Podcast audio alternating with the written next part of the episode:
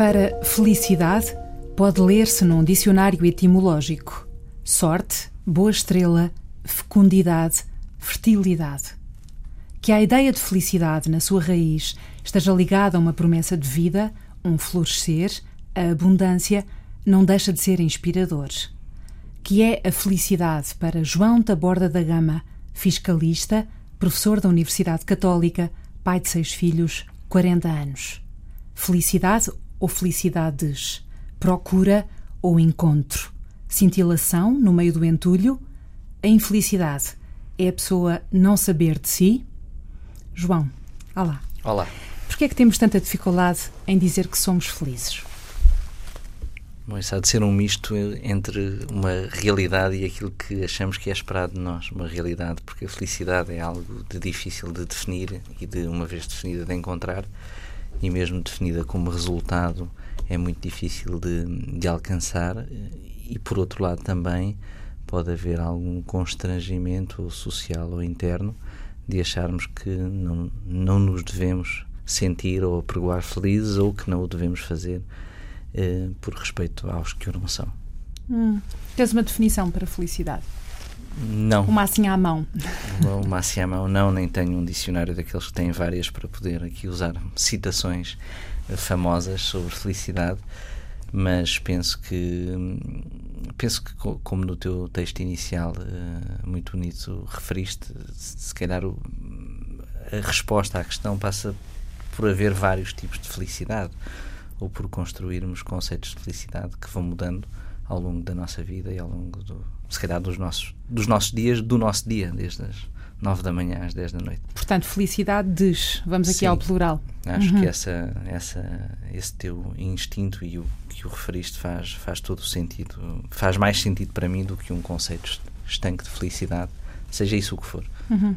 É inspirador para ti também que esteja na sua raiz etimológica uh, que esteja contido nesta palavra, uh, nesta ideia de felicidade, a boa sorte, a estrela, a fecundidade, a fertilidade, porque isto de facto uh, é um augúrio de qualquer coisa que vem e predispõe-nos de uma, de uma certa maneira. E que isto esteja, portanto, contido na raiz etimológica da palavra é, um, é uma ideia bonita, inspiradora. É uma ideia muito bonita, eu não, não, não conhecia e, e faz, faz sentido a ligação, em, em, mim faz, faz muito sentido pensar na felicidade como algo que tem a ver com o futuro.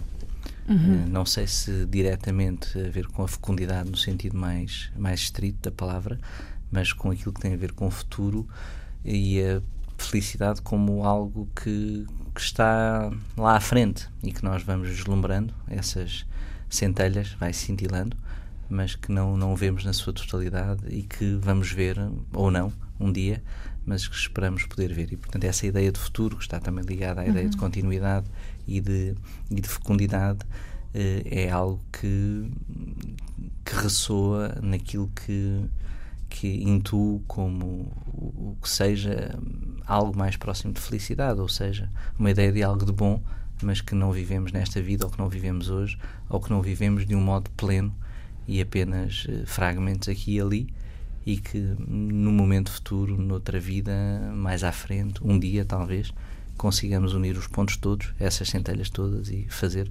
algum sentido e algo de bom. Estava a lembrar-me daquele verso do Pessoa, essa outra coisa é que é linda, não é?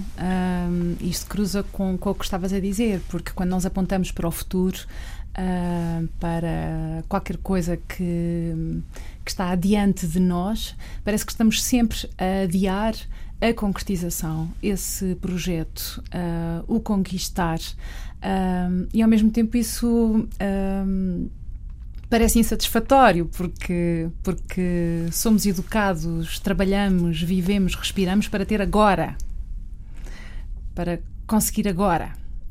É, a sociedade e a, a, cultura em que vivemos é, é contraditória nisso, porque, como estavas a dizer, por um lado eh, nos, nos orienta para resultados de médio e de curto prazo, nos orienta para medidas de sucesso de médio e de curto prazo e quantificáveis, mas por outro lado também pelas exigências que, que toma sobre nós e que nós tomamos sobre nós próprios, nos coloca num num constante desfazamento daquilo que são os grandes objetivos e daquilo que são ainda mais objetivos, ou seja, por um lado valorizar objetivos de médio prazo, mas por outro lado tornar esses objetivos muito inatingíveis pela magnitude dos mesmos. E portanto eu estou uhum. sempre a ser julgado pelos objetivos de curto prazo e vou alcançando esses objetivos, mas esses objetivos nunca chegam porque o objetivo é sempre mais além, é sempre outro. E uhum. essa e essa estrutura básica da sociedade hoje em dia, no trabalho, na família, nas nossas uhum. vidas, é também transposta para essa ideia de felicidade. Eu procuro a felicidade. Hoje em dia, a sociedade procuramos a felicidade no curto prazo, mas também há sempre a insatisfação em relação às formas de curto prazo de obtenção dessa, dessa facilidade, dessa, dessa felicidade. E isso é um pouco. gera ansiedade, gera desfazamento, gera insatisfação, no fundo porque a felicidade não me basta. Eu sou orientado uhum. para a felicidade, mas aquilo que é mais, obviamente, é típico de, de objetivo de felicidade é algo que depois não basta. E isto gera uma procura incessante de felicidade. Uhum. Foste educado para procurar a felicidade, para ser um homem de sucesso. Uh, parecem a mesma coisa, mas são coisas muito diferentes, não é? São quando os pais, muito, quando os pais dizem, muitas vezes opostas, não é? quando os pais dizem aos filhos, eu quero é que tu sejas feliz, uh, e quase sempre dizem isso. Uh, depois, em que é que isto se traduz? E ao mesmo tempo, um, quase sempre isto corresponde a uma ideia de realização profissional, pessoal, uh, um estado de harmonia, mas é sempre uma coisa difícil de, de concretizar por um lado e de conciliar por outro. Mas então, como é que tu foste uh, educado, orientado para perseguir tive, a felicidade? Eu tive uma, uma infância por si muito feliz e, e, nunca a felicidade foi um tema muito debatido porque ela estava lá e, e era algo de, de, subentendido em tudo aquilo que eu hoje posso percepcionar que foram os meus, digamos, os meus uh, os meus caminhos de objeto de educação, de, uhum. de filho e de educando. E, e, por isso isso nunca foi nunca foi um tema, mas é, é óbvio que há uma grande dificuldade entre compaginar aquilo que é um objetivo de felicidade de um filho e o juízo pragmático do dia a dia de que é uhum. mais fácil ser feliz com uma carreira de sucesso do que não tendo emprego. Uhum. Ou seja, e esta realidade dura, crua, de todos os dias, cada vez mais todos os dias, é, é, é difícil de conciliar. Ou seja, a infelicidade de ter de passar horas a estudar eh, porque ninguém tem prazer em estudar muitas horas, acho eu, num contexto de normalidade intelectual, eh, em jovem, pelo menos, eh, não é que é um prazer de curto prazo não estudar, mas compaginar isso com aquilo que são normalmente os resultados de muito estudo, que é mais sucesso académico e profissional, ter melhores notas, etc. Isso é difícil, isso é difícil de, de, de compaginar aquilo que aquilo que é e, depois ainda há uma, um terceiro nível que é difícil de compaginar, é que muitas vezes o processo não corresponde a resultados. Uhum. Ou seja, as pessoas podem estudar muito, podem ter carreiras, podem ter potencial, boas potencialidades no sentido de ter umas notas de acordo com as suas capacidades, esforçarem-se e depois o resultado, por várias razões, não ser aquele que, que era esperado. E, e aí o, acho que a, a chave, e, que é difícil, mas a chave que como, como pai tento tento fazer é de eh, tentar valorizar o esforço e o processo mais do que o resultado. Ou seja, o resultado será uma consequência desse esforço e, portanto, será natural que aconteça, mas aquilo que deve ser valorizado é o estudo, é o método, é levar tudo o que tem a ver com tarefas mais chatas e mais intelectuais a sério, mais do que apenas eh, laudar ou apenas elogiar os resultados e os sucessos, ou as notas em, em concreto. Mas isso uhum. também é uhum. difícil porque toda a gente gosta de ter boas notas, é fácil elogiar quem tem boas notas, é fácil elogiar quem é muito inteligente, independentemente do esforço ou não. Portanto, é preciso eu próprio também me reeducar nessa, nesse sentido, mas acho que sou um pai mais, eh, mais útil a, ao conjunto diversificado dos meus filhos se me centrar no elogio do esforço e não no elogio só do resultado. Uhum. O que é que tu imaginavas quando eras pequeno que ia ser a tua vida? Porque fazemos sempre estes quadros fantásticos. Que Imaginaste que ias ter eh, seis filhos? Não, não, nunca pensei, nunca pensei nisso, nem, nem seis, nem zero, ou seja, foi, nunca pensei nessa parte da minha vida, pensei na minha vida profissional durante, bom, deve ter sido ter querido ser, como todas as crianças, polícia, bombeiro e. Astronauta? Não, astronauta não. Isso não, não me lembro. Nunca gostei muito de ficção científica e, e não gosto muito de aviões. Isso, astronauta nunca quis. Mas lembro de uma grande fase da minha vida que queria ser arqueólogo. Uhum. E depois de outra fase a seguir ter querido ser um, empresário e depois noutra fase mais à frente ter querido ser realizador de cinema. Isso foram as três coisas que me lembro de ter, eh, de acreditar mesmo que era aquilo que eu ia ser e, e depois acabei por não ser nenhuma delas. Mas bem.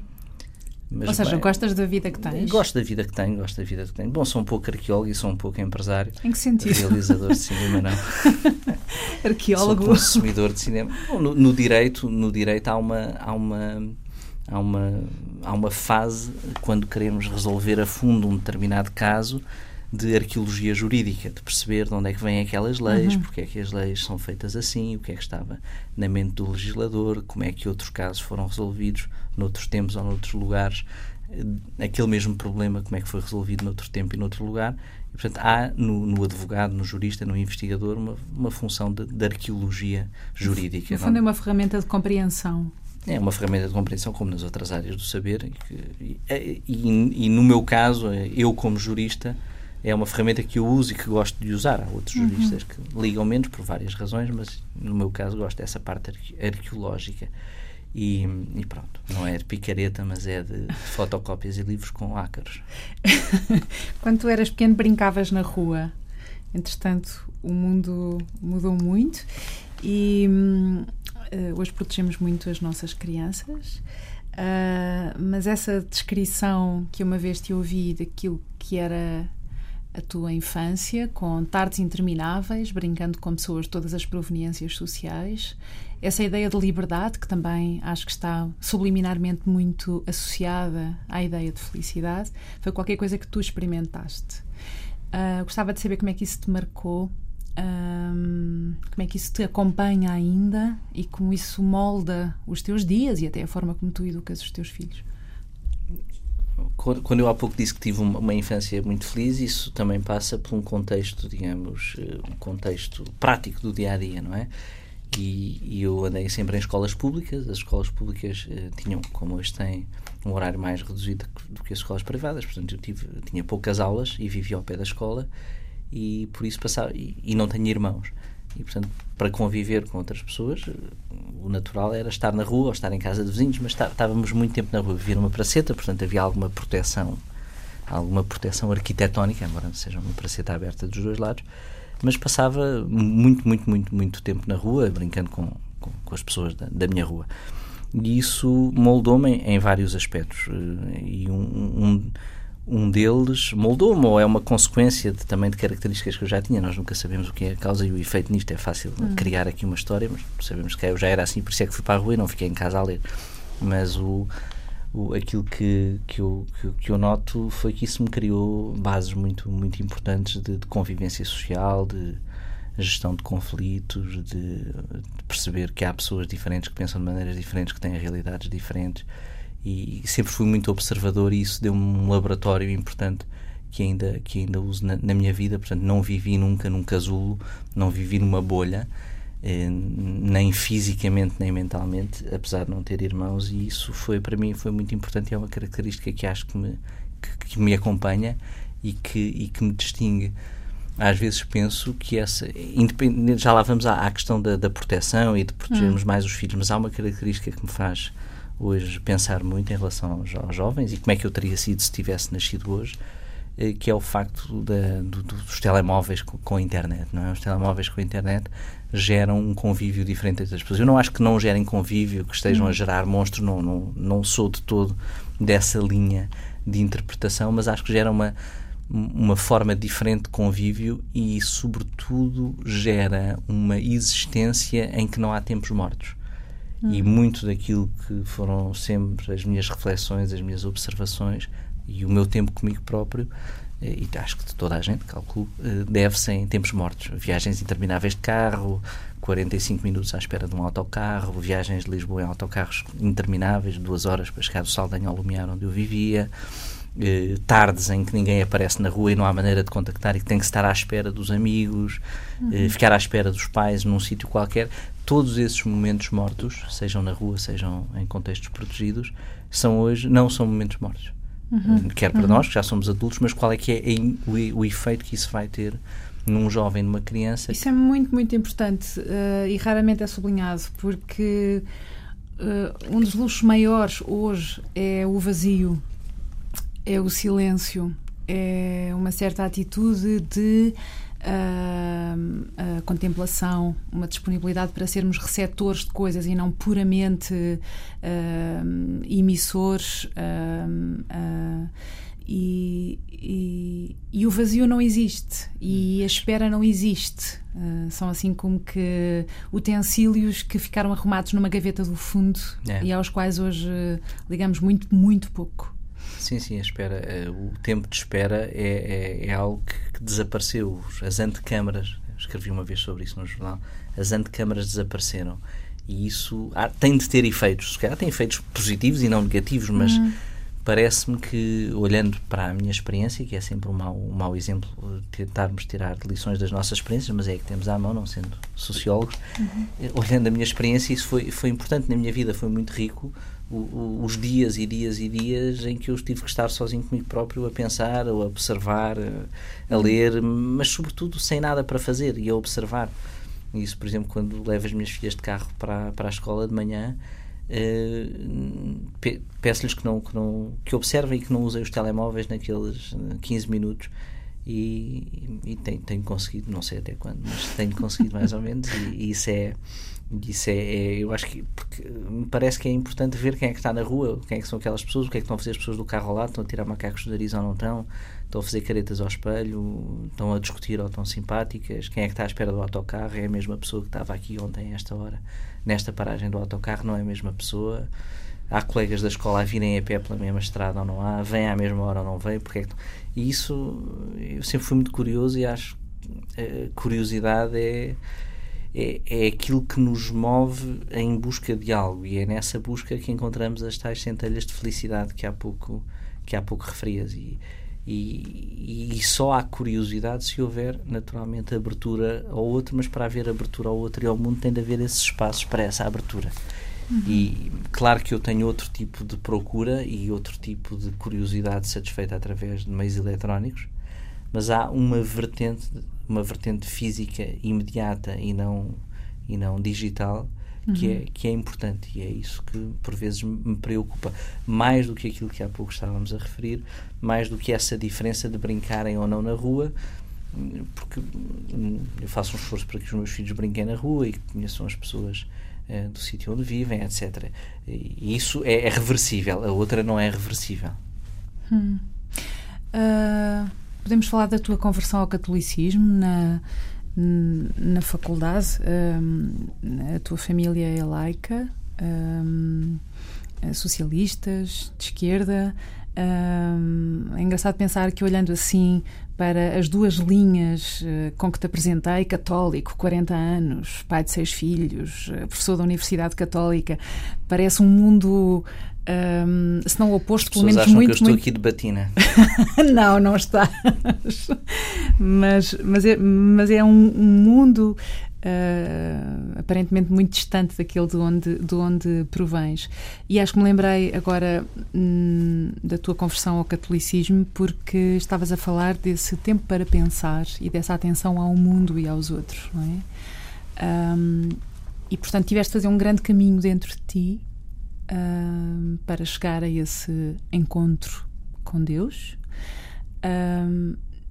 e, e tiveste de te dar um tempo para pensar sobre as coisas, para te compreender, para integrar todos esses elementos, que é um bocadinho contraditório com aquilo que há pouco expuseste, com esta aceleração, com esta fragmentação em que, em que vamos vivendo. Sim, ou seja, o, os processos de conversão são todos, são todos diferentes e, e, todos iguais. E são diferentes na medida em que há daquilo que vou ouvindo e que vou pesquisando e que vou conversando com outras pessoas, há momentos diferentes, há tempos diferentes, e, mas convergem muitos deles num determinado facto. É que a partir de um determinado momento em que para a própria pessoa é claro aquilo que está a acontecer, o, o tempo de assumir isso perante os outros é muito variado e é variado também por constrangimentos, uh, constrangimentos esses sim da sociedade atual, sobretudo da sociedade atual, no meio onde eu cresci, no meio onde as pessoas vivem uma sociedade urbana, laica, em que não é propriamente normal nem bem visto uma pessoa com 25 anos converter-se. Uhum. Não é mal visto, mas também não é bem visto, ou seja, é, é algo de... É insólito. É, é estranho, é, é, gozado. Gozado às vezes até no, no, bom sentido, mas não é uma coisa de que seja percepcionada como algo de, de, valioso. E isso já ouvi isso. Eu senti isso e depois ouvi isso de, de, algumas pessoas com quem, com quem tenho, tenho falado. Aliás, até foi muito interessante que a entrevista que te dei em 2010, onde falei disso, um, gerou uh, imediatamente um conjunto de, de amigos meus uh, telefonarem-me e falarem sobre o assunto das suas conversões que nunca ah, tinham sim? assumido perante ninguém. Teve um efeito até libertador uh, de duas ou três pessoas, que cada um depois teve caminhos diferentes e tempos diferentes, mas que foi interessante por verem uhum. alguém falar sobre isso e, e, e, o que me levou a ter também esta confirmação e que depois uh, consegui com outras pessoas perceber que era assim. E isso, hum, e, e portanto, não, não sei se tem tanto a ver com os tempos com os tempos acelerados, porque Deus faz o seu caminho independentemente dos tempos acelerados ou não. Uh, e, e manifesta-se em, em, momentos bastante diferentes, não tem tanto a ver com esse, com esse tempo. Penso que é preciso alguma calma e tranquilidade, e sim, para conseguir depois estruturar, como eu disse no outro dia numa conversa que tive na Capela do Rato, eh, para, para, para, a pessoa sair do armário. E isso é preciso tempo para estruturar e para ter a confiança para o fazer. Hum, aí sim é preciso alguma tranquilidade e perceber como é que se vai gerir isso. É óbvio que isto não é, não é um bicho de sete cabeças, mas, mas também não é tão fácil como parece. O que é que eu agora faço? Não é? Quero me converter e agora? Onde é que vou bater? A, mas vou aqui igreja? E vou-me aceitar e falo com quem e pergunto o quê e digo que me quero batizar ou digo que quero ter catequese uh, posso ir a esta missa? não posso eu, eu, não percebo nada disto será que vou ser posto fora porque não sei nada? ou seja, milhares de dúvidas que, que hoje me parecem uh, fáceis de resolver mas que na altura não me parecia nada fácil de resolver uhum. uh, e, e, e, como é algo que é normal, é mais difícil esclarecer essas dúvidas. Se eu tivesse dúvidas de me converter ao judaísmo, era normal, toda a gente perceberia. Agora, há uma religião que está por todo lado, que não é proibida, é mais, é mais difícil, mas também tem esta dificuldade, que é mais, fácil de, mais difícil de admitir. Por isso. Sentes que andaste desencontrado de ti e que na conversão encontraste um lugar? Não. Não, não, não sinto tudo isso. Ou seja, sinto que tudo, tudo fez, fez sentido no momento certo não não tive nenhuma revelação, não reneguei o meu passado, não há um born again Christian dentro de mim, uma vida dissoluta e de pecado e de perdição ou de não existência que depois nasceu no dia em que vi uma imagem.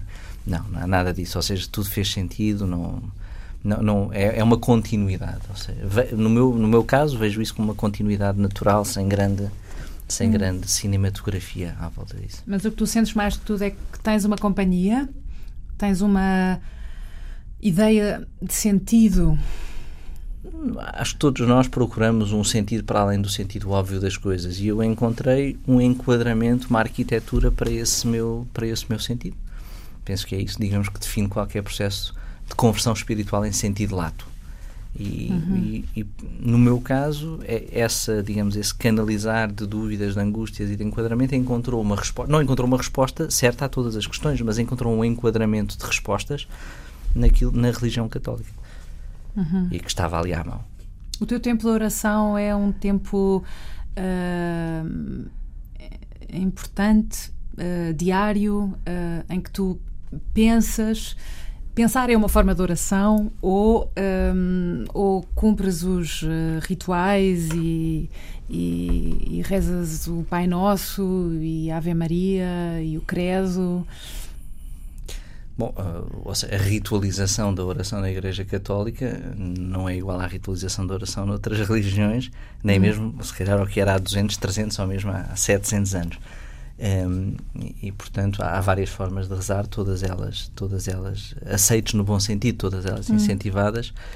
Uh, a tendência dentro da Igreja Católica espiritual em que me insiro, que é a tendência jesuíta, assenta muito numa ideia de discernimento e de exame de consciência. É uma religião muito prática, uma uhum. religião muito virada para a prática e para a decisão uh, do dia a dia e análise do dia a dia e ver Deus em todas as coisas e todas as coisas em Deus. E isso uh, passa por um exame de consciência diário e por uma oração diária, mas uma oração virada também uhum. e, sobretudo, para o cotidiano e para o que foi o dia. Uma, digamos, uma forma de religião até para alguns críticos muito mundana nesse sentido ou demasiado mundana. Mas, é, mas foi aí que eu também encontrei um sentido, porque tem a ver com aquilo que é a minha personalidade, aquilo que, que eu penso sobre o mundo. E, e portanto, passa por isso, passa por tentar analisar uh, o, que é que foi o dia, ou foram os dias passados, ou as horas passadas, e perceber onde é que onde é que Deus se revelou, onde é que me afastei mais de Deus, o que é que o que é que aconteceu, e isso é feito com através de técnicas técnicas espirituais que foram desenvolvidas pelo Santo Inácio de Loyola, que é assim um pai da pop psychology, 500 anos avant la lettre, e coisas que hoje são absolutamente normais e ditas, mas que naquela altura não eram, e, e que nos e tem um pouco a ver com, com, com, com, o tema subjacente aqui à nossa conversa, da felicidade, de tentar procurar onde é que sentimos durante um dia ou durante um período momentos de maior consolação espiritual e momentos de maior desolação espiritual, que não se uhum. confundem, que não são sinónimos da, da alegria emotiva, do prazer ou, de, ou da, da raiva, ou seja, é um pouco mais elaborado que isso, ou pelo menos diferente disso, e tentar encontrar esses momentos, e ao encontrar esses momentos ao longo de um período de oração mais ou menos longo, mais ou menos longo e repetido, de vários dias, de vários meses ou de vários anos, eh, perceber que Deus se manifesta no nosso dia a dia de formas um, um pouco repetidas e com padrões. E, e, é procurar encontrar isso e prevenir os momentos em que nos afastamos. Isto parece um pouco esotérico, dito aqui agora, ouvir-me aqui nestes headphones. uh, está, uh, parece que isto vai parecer muito esotérico, mas os exercícios espirituais de Santo Inácio de Loyola é uma obra fundamental da psicologia da espiritualidade e que, se bem aplicada, é, no meu entender, um, um, bom, um, bom, um bom guia e uma boa bengala para a dureza do dia a dia. E uhum. isso é. E, e, e mostra-nos que Deus se manifesta no nosso dia a dia por pequenas coisas, e se conseguirmos cozer esses pontos todos, como há pouco dizíamos, isso mostra-nos, na minha interpretação, aquilo que é a vida eterna e a verdadeira felicidade que aqui não temos na Terra.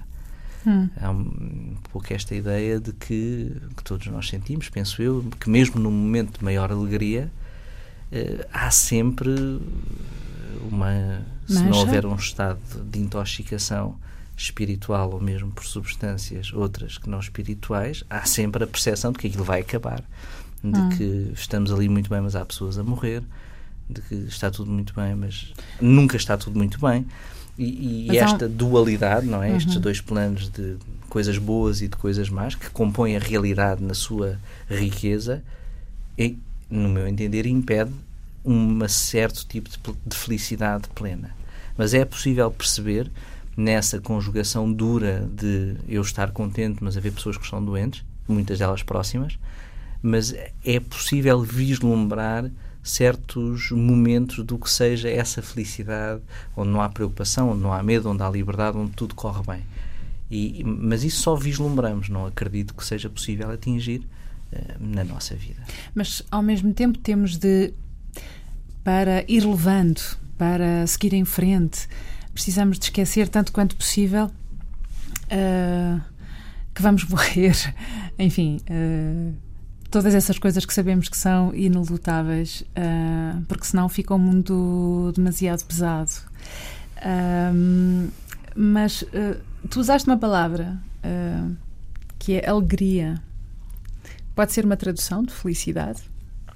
Eu aqui usei, usei como sinónimos, uhum. ou seja, usei como sinónimos para significar a mesma coisa. Mas, porventura, o que está, o que está errado é acharmos que há uma definição desse estado que é uma definição eterna. Uhum Agora, agora acho difícil nós esquecermos que vamos morrer. Eu, pelo menos, lembro-me disso várias vezes por dia. Não sei se é um problema do ponto de vista da minha uh, psiquiátrico, mas acho claro que vamos morrer não?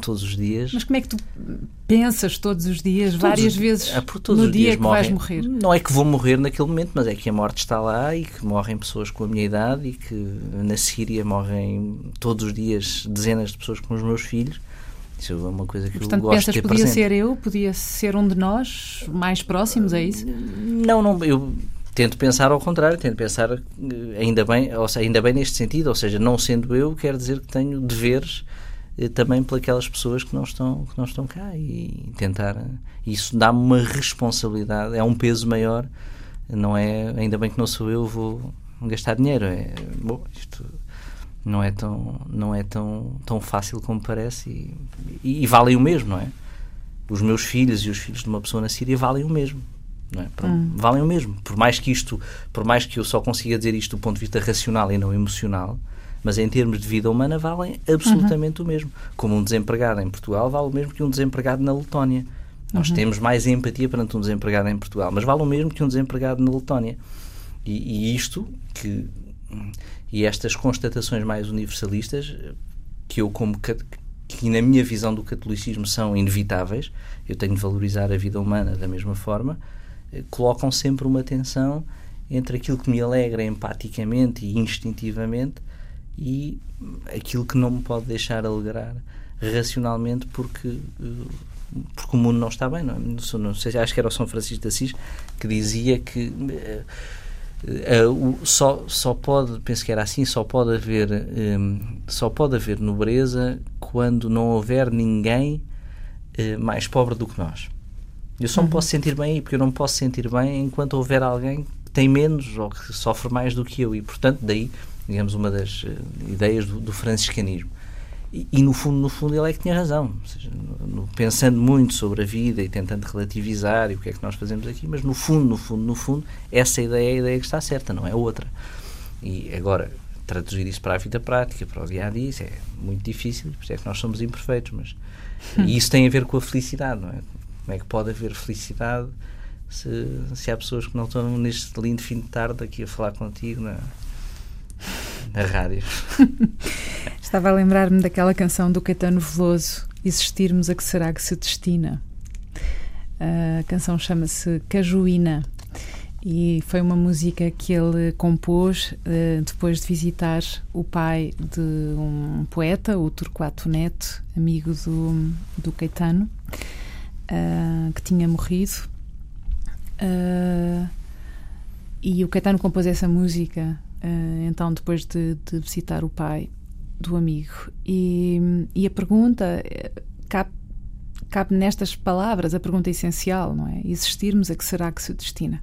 E depois o que é que fazemos com isto de existir? Uh, e que sentidos procuramos? E quando estava a ouvir sobre a interrogação diária uh, e permanente sobre a morte, o sentido, lembrei-me destas palavras do Caetano. Essa se eu tivesse uma resposta para isso. ou seja, a, a existência, um, a existência e o que fazemos todos os dias é, é um sentido que, mais do que uma resposta, que como é óbvio ninguém tem, é, é algo que nos deve mover no sentido de manter ginasticado o nosso espírito. Ou seja, é algo que nos devemos perguntar, devemos tentar encontrar, não nos angustiarmos muito com a falta de resposta, é pelo menos assim que eu, hum. que eu tento viver, mas, eh, mas perceber que há, que há, que há coisas que nos eh, fazem sentir no caminho dessa existência e do sentido dessa existência, não é? Sempre que ajudamos os outros, sempre que tornamos o mundo melhor, e isto pode ser dito num contexto de Miss Universo, mas pode ser dito. Mas é verdade, e, as Miss é que têm razão, não é? Não, não somos nós a gozar que temos razão, elas é que têm razão de tornar o mundo melhor, não é? Ou seja, quando eu alivio o sofrimento de alguém, quando eu dou mais liberdade, quando eu com a minha posição eh, consigo eh, fazer com que uma lei seja mais justa, uma, um caso seja decidido de uma determinada maneira, quando se ajuda aos outros, quando se reduz a pobreza, Isso, por mais diferentes que sejam os modos de reflexão sobre isso, seja o exame de consciência, seja uma reflexão espiritual oriental, seja o que for, acho que a conclusão é de que todas essas todas essas todos esses atos nos aproximam mais do sentido da nossa existência do que eu conseguir definir os meus abdominais no ginásio o que é muito mais difícil do que ajudar os outros, ou seja, mas há, há... Como é que tu falas de Santo Inácio de Loyola, abdominais no ginásio? Santo Inácio de Loyola era um guerreiro, era um guerreiro, não sei qual era a sua posição sobre, sobre o desporto e sobre a estética, mas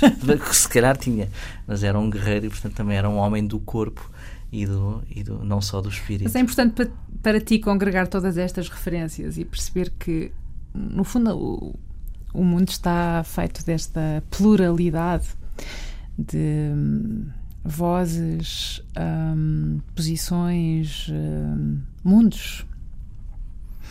Uh, o difícil é uh, congregar uh, e ter um sentido de harmonia entre os vários mundos que compõem o mundo de uma pessoa. Sim, é, isso é que é, hum, isso é, isso é um desafio e, e, mas a existência unívoca é algo que não só é muito chato e aborrecido, com certeza, como uh, fecha à, àquela pluralidade que é também uma prova da existência de Deus, não é? A pluralidade do mundo, das pessoas diferentes, das coisas diferentes, dos olhares diferentes. E não há nada melhor do que, por exemplo, um pequeno prazer que tenho é mudar uma opinião. Ou seja, nós temos uma opinião sobre um tema ou sobre uma pessoa, sobre uma pessoa é o mais interessante, por exemplo, uma opinião negativa sobre uma pessoa, depois conhece essa pessoa e tens uma opinião positiva sobre essa pessoa. Isso é uma coisa que me dá muito prazer, porque alargamos o nosso, o nosso espírito e alargamos, digamos, o nosso mundo com uma pessoa, com uma coisa positiva e, desfazemos um preconceito negativo. Mas isso só é possível se estivermos abertos ao outro e abertos à, à surpresa que o outro pode ser, mesmo contra o nosso preconceito ou contra a nossa primeira ideia. E isso. E como é que ficamos abertos a à diferença que o outro traz? Como é que vencemos o preconceito? Porque isso é difícil. É, é claro, isso é muito difícil. Há, li, li há uns tempos que uma, uma, alguém que escrevia sobre isso que dizia uh, sermos a hospitalidade uh, não é a hospitalidade não é receber o outro na minha casa para ele viver como eu é receber o outro na minha casa para ele se sentir protegido para viver como ele é Uhum. Não é? Isso é o desafio. Não estou a dar a resposta, estou só a definir o problema de outra maneira, eu sei.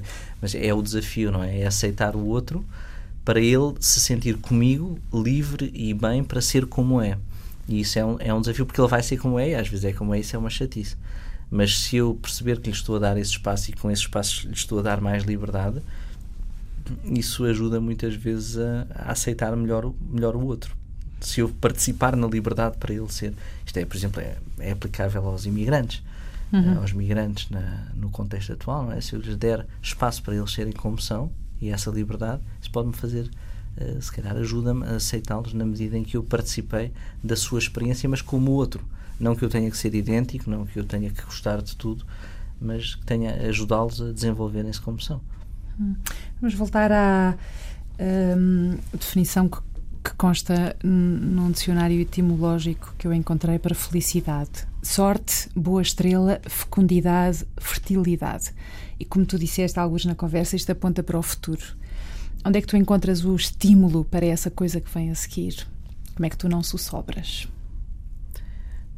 Isso isso não, não, não sei responder, mas há, há quem diga que, eh, digamos, eh, esse estímulo vem, de, vem, vem sempre de uma curiosidade, de queremos saber mais e de queremos perceber o que é que amanhã nos traz e isso que faz toda a gente levantar-se todos os dias independentemente de, de, independentemente do, do dia ser mais difícil ou, ou mais fácil é, é, a prova de, uma prova da existência de Deus, não é? Porque é que as pessoas se levantam e continuam a procurar e continuam a viver muitas delas em condições que racionalmente pensando não não, seria explicável. E isso é, é algo que é, que é fundamental, e porque nesse futuro eh, nós achamos que há mais um ponto dessa felicidade que nos mostra algo que vamos ver melhor, e portanto, quando lá chegarmos, já temos um mapa um pouco mais preenchido. Temos esperança.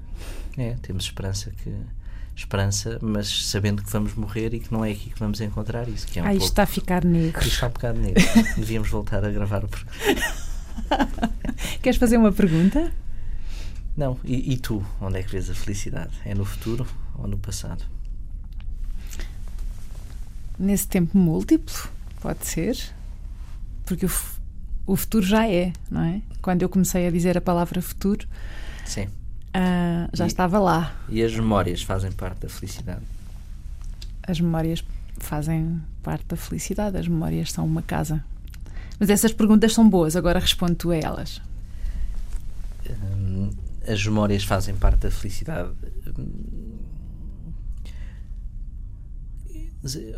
De uma certa felicidade, ou seja, acho que nós termos as nossas memórias sensoriais e, e racionais arrumadas, com um sentido, é algo que dá muita tranquilidade. Não sei se dá felicidade, mas dá tranquilidade. Eu vejo mais, ou seja, eu não me lembro da vitória de Portugal e, e revejo a felicidade da vitória de Portugal no Euro, num, tal como a revivi, mas consigo enquadrar isso numa experiência familiar positiva que, ligada a outras experiências e ligada uh, uma ideia de convívio, me dá tranquilidade sobre o meu, sobre o meu passado. Mas também consigo encontrar tranquilidade no passado de momentos mais difíceis em que arrumados e retiradas as devidas lições e, e retiradas as, e, e, ver o que crescemos e o que aprendemos com eles eh, também podem trazer alguma felicidade nesse caminho. Ou seja, vejo mais as coisas como vários blocos de um uhum. puzzle ou de um Lego que se vai construindo e que, no, bem arrumados, dão muita tranquilidade. E isso é um desafio. Não estou a dizer que o consiga, mas é isso que tento. E nesse exercício retrospectivo encontras com certeza a superação. A superação de momentos mais difíceis, por exemplo, de desafios, e também uma ideia de reparação, ou seja, que uma certa hum, justiça no sentido de equilíbrio hum, de hum, sutura que foi feita e que torna de repente as coisas mais uh, possíveis, compreensíveis, arrumadas. Isto está um bocado embrulhado, mas no fundo, no fundo o que queria perceber é se quando tu olhas para trás, quando olhas para essas memórias, a ideia de um, hum, superação é importante, mas a ideia de reparação também porque é aquilo que nos permite seguir adiante. Uh, sim, a ideia, de, a ideia de reparação muitas vezes vem com esse sentido. Por exemplo, né, agora lembrei-me, falámos há, há, pouco antes do início do programa de, de músicas na, na música Redemption Song do, do Bob Marley, que uhum. é uma uhum. música muito importante na minha vida por várias razões, um, ehm, como qualquer adolescente que cresceu nos anos 90, mas um, ehm, é, é, uma, é, é, é, uma, é uma música muito bonita no sentido em que mostra que o sentido das coisas eh, permite-nos perceber porque é que aconteceram, desvalorizá-las à luz de um projeto maior. No caso da música, a história, a história dos negros e como é que chegaram aos, ao continente americano como um todo e como é que isso foi evoluindo e, e as mortes e, e tudo isso num caminho de libertação progressivo mas que é olhado para trás como algo parte de um projeto de um projeto maior e no caso da música designado como um triunfo no fim, não é? E é o triunfo do bem sobre o mal e isso faz também reparando, como disseste, reparando o, o, passado, reparando nesse seu sentido, naquilo que parecia mal, mas que afinal é um mal com um sentido. E o mal com sentido eh, ganha uma, uma força maior porque é uma parte do bem. Isso é que é a vitória do mal sobre o bem. João, obrigada. Ficamos Obrigado. com música. Tua Beijo. música até ao final. All pirates, yes, they rabbi, sold I to the merchant ships. Minutes after they took I from the bottomless pit, but my hand was made strong by the hand of the Almighty we forward in this generation triumphantly. Won't you help to sing these songs of freedom? Cause all I ever have redemption songs, redemption songs. Emancipate yourselves from mental slavery. None but ourselves can free our minds. Have no fear for atomic energy, cause none of them can stop the time. How long shall they kill our prophets while we stand aside and look? Ooh, some say it's just a part of it. We've got to fulfill the book. Won't you help to sing these songs of freedom? Cause all I ever have redemption songs, redemption songs, redemption songs.